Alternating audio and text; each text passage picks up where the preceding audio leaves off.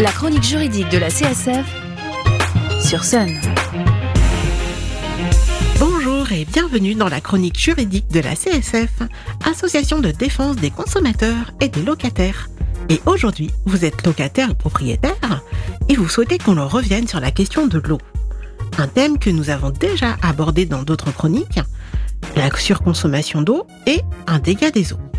Ce qui vous intéresse aujourd'hui, c'est que vous bénéficiez du service d'eau potable et deux fois par an ou tous les mois, vous réglez une facture d'eau. Mais attendez, une facture d'eau?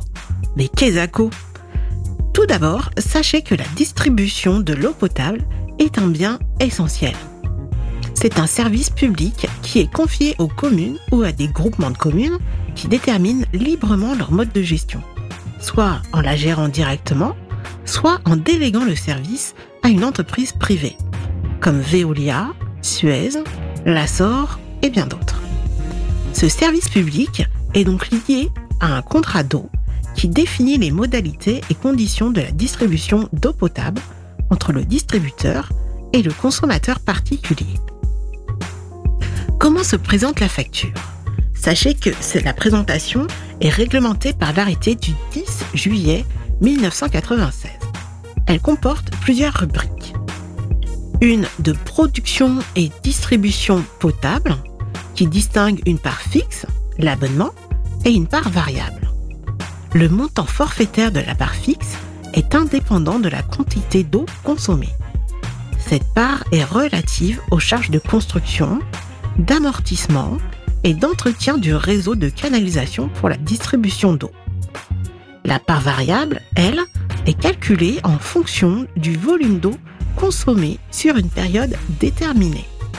Plus vous consommez, plus cette part variable est élevée.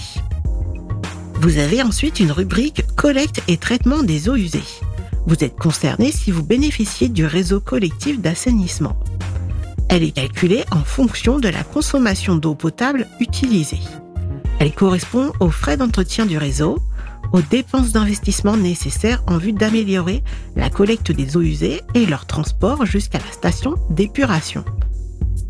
Vous avez ensuite la rubrique Contribution aux organismes publics.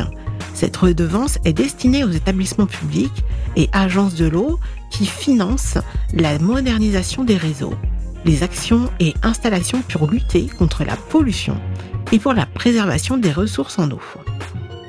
Ces contributions sont aussi calculées en fonction du volume d'eau potable consommé. Sur votre facture sont également signalés la période de facturation, l'ancien et le nouvel index des relevés du compteur, le numéro d'appel en cas d'urgence, très utile, les coordonnées des services d'eau et de collecte et traitement des eaux usées, la date limite de règlement et les modalités de paiement. Entre deux relevés du compteur, une facture intermédiaire peut être établie. Son montant est estimé en général sur la consommation intérieure. Il en va de même si l'abonné est absent et le compteur inaccessible.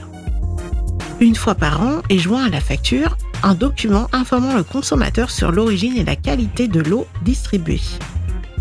Autrefois presque gratuite, l'eau constitue aujourd'hui un véritable poste de défense, de dépense dans les budgets des consommateurs. La loi du 30 décembre 2006 reconnaît à chacun le droit d'accéder à l'eau potable pour son, pour son alimentation et son hygiène dans des conditions économiquement acceptables.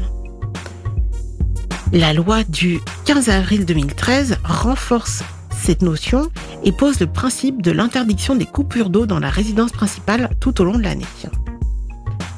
Vous pouvez retrouver cette chronique et tous les liens utiles sur le site internet de sunleçonunique.com. Et pour plus d'infos ou pour vous aider dans vos démarches, vous pouvez contacter la CSF de Nantes au 02 40 47 56 33 ou la section CSF de votre commune. On se retrouve dans deux semaines pour une nouvelle chronique. D'ici là, portez-vous juridiquement bien. La chronique juridique de la CSF, c'est le jeudi matin sur Sun.